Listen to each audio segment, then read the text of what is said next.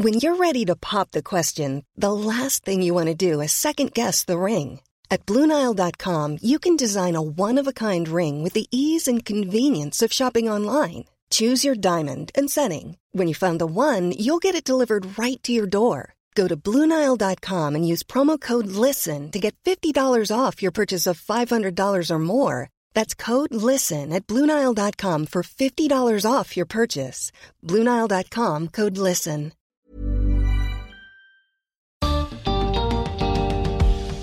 En muchas de nuestras culturas hay una expectativa social de que toda mujer, tarde o temprano, quiera ser madre. ¿Qué pasa cuando una mujer decide no tener hijos? Bienvenidos al podcast de TED en Español. Soy Jerry Garbulski.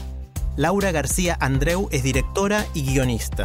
En su charla en TEDx Ciutat Velia de Valencia nos muestra las dificultades a las que se enfrentan las mujeres que deciden no ser madres. También nos propone repensar la idea del instinto materno.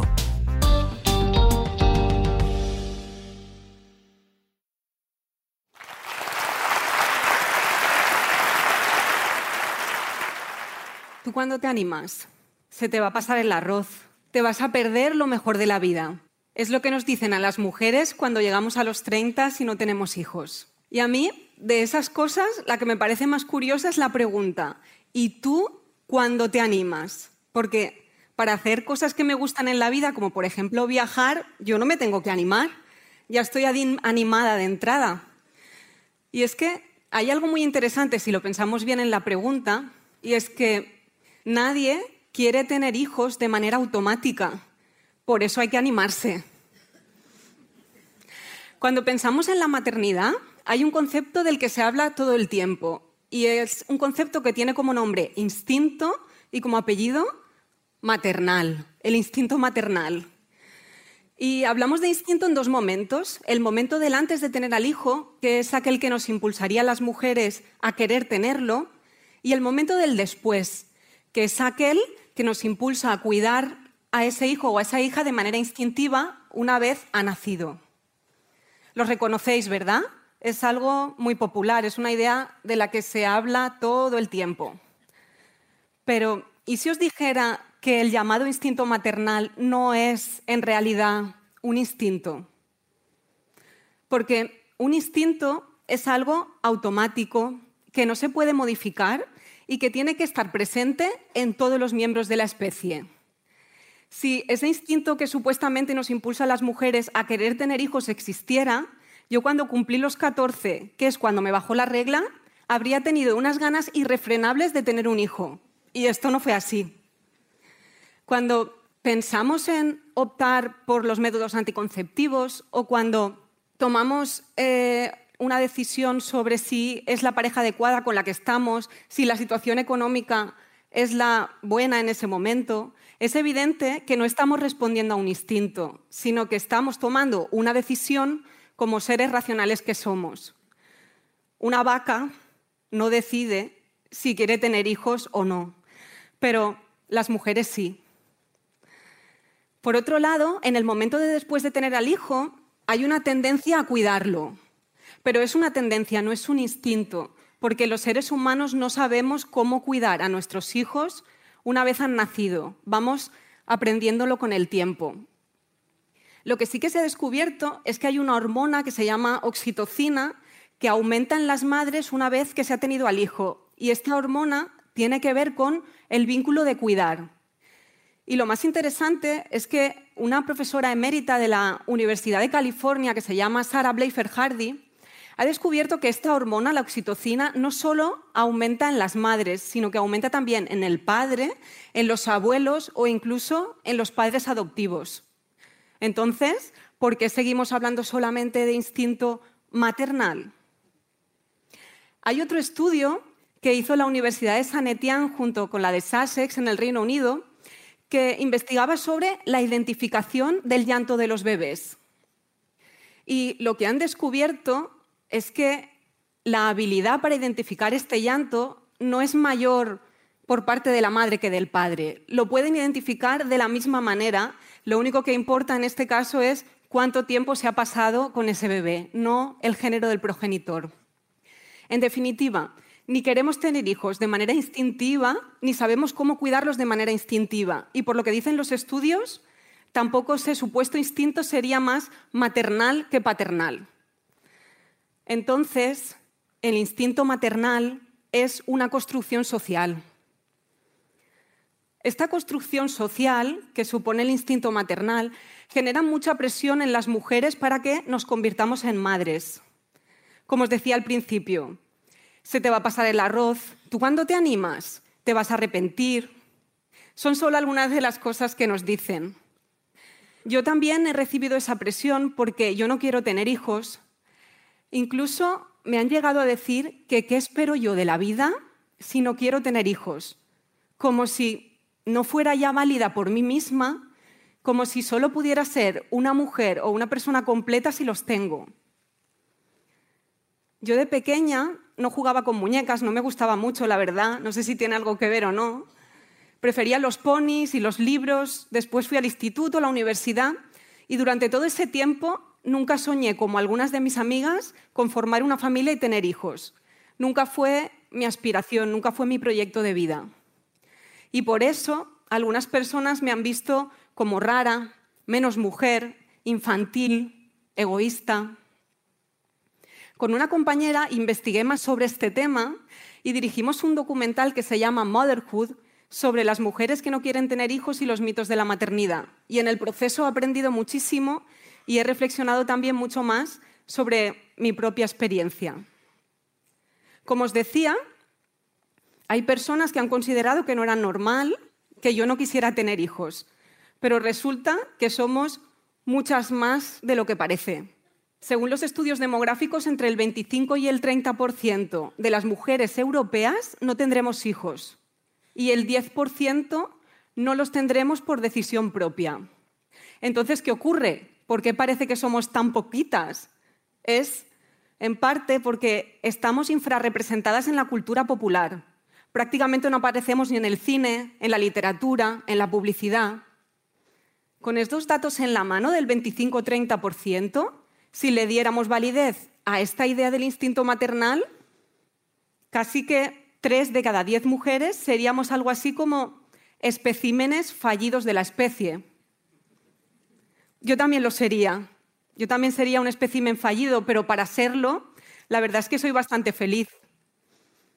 No tener hijos me ha permitido hacer cosas que creo que hubieran sido mucho más difíciles si los hubiera tenido.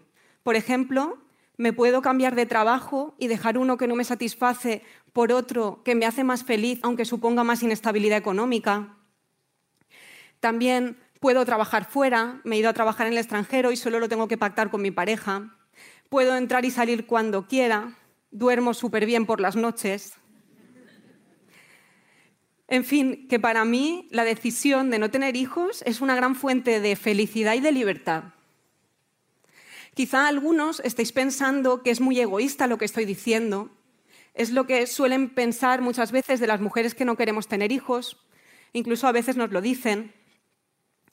Pero yo siempre pienso, todas las personas elegimos lo que queremos hacer en nuestra vida pensando en lo que nos va a hacer más felices.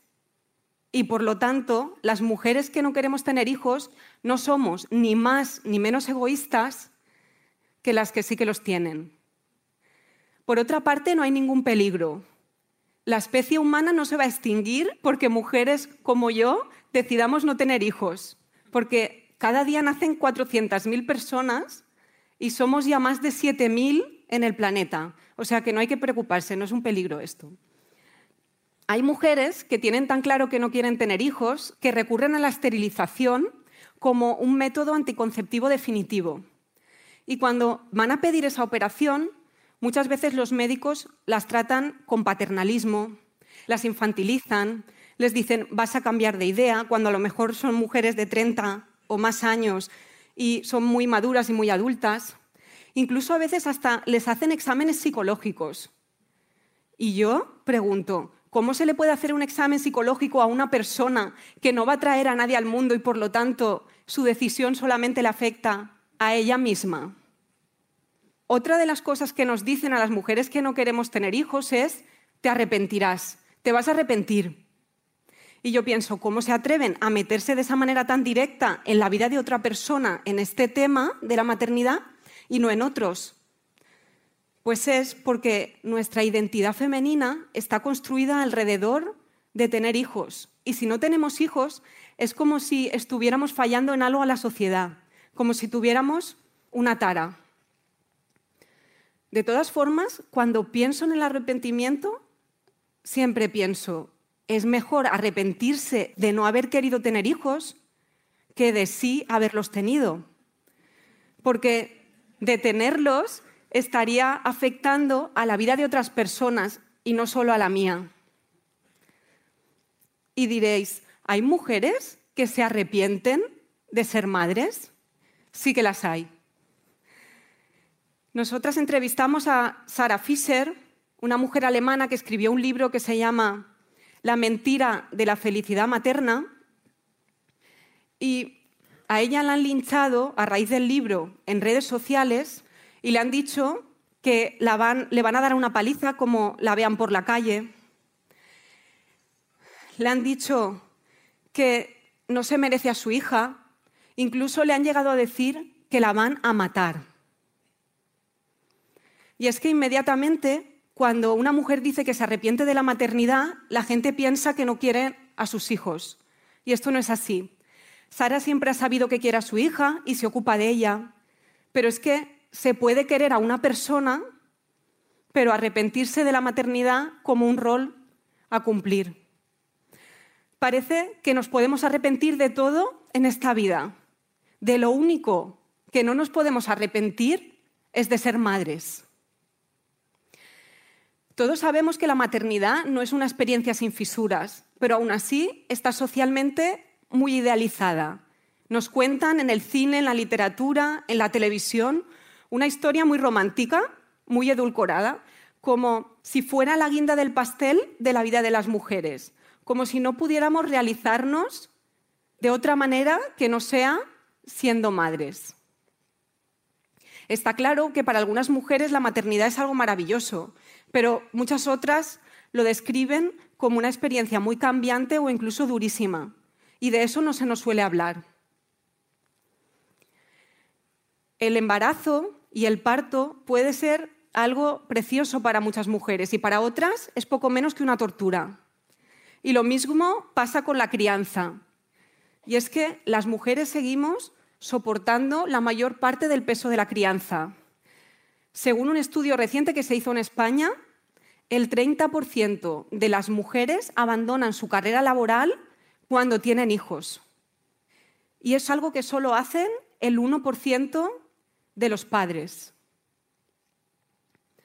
Esta idealización de la maternidad no solamente afecta a las mujeres que tienen hijos, también afecta a las que no tenemos, porque si la maternidad es algo tan maravilloso, tendrán razón aquellos que nos dicen que nos vamos a perder lo mejor de la vida. Pero yo pregunto, ¿es lo mejor de la vida lo mismo para todas las personas? Para mí, un referente en este tema es la escritora chilena Lina Meruane, a quien también entrevistamos. Y estoy de acuerdo con ella cuando dice que una mujer puede tener las condiciones físicas ideales, por ejemplo, para la gimnasia rítmica, y si entrenara suficiente, podría incluso llegar a ser campeona olímpica. Pero quizá ella no quiso hacer eso. Y lo mismo ocurre con la maternidad. Una mujer puede tener la capacidad biológica para tener hijos, pero si no quiere hacer eso en su vida, no tendría por qué hacerlo. Frases que parecen tan inocentes como, ¿tú cuándo te animas? Se te va a pasar el arroz, te vas a arrepentir.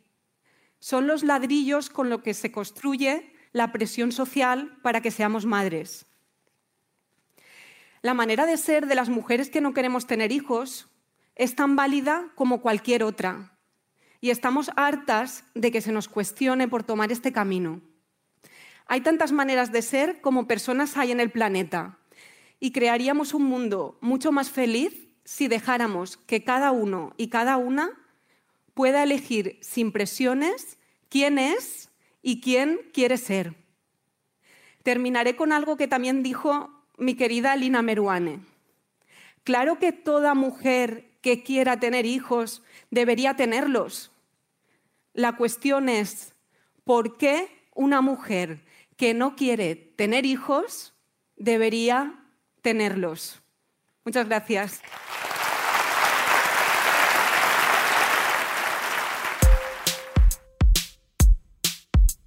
Si les gusta TED en español, la mejor manera de apoyarnos es compartiendo el podcast con sus amigos. Pueden encontrar todos los episodios en Spotify, en Apple Podcast o en tedenespanol.com. También nos pueden dejar un comentario en la página de Facebook de TED en Español. Este es un podcast de TED en colaboración con Adonde Media. El sonido y la música están a cargo del estudio Pomeranek.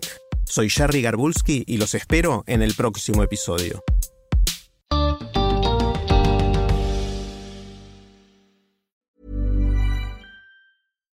When you make decisions for your company, you look for the no-brainers. And if you have a lot of mailing to do, stamps.com is the ultimate no-brainer. It streamlines your processes to make your business more efficient, which makes you less busy.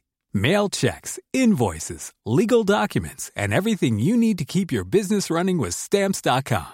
Seamlessly connect with every major marketplace and shopping cart. Schedule package pickups and see your cheapest and fastest shipping options from different carriers with rates up to 89% off USPS and UPS rates. And with the stamps.com mobile app, you can take care of mailing and shipping wherever you are. Make the same no-brainer decision as over 1 million other businesses with stamps.com. Sign up with code program for a 4-week trial plus free postage and a free digital scale. No long-term commitments or contracts.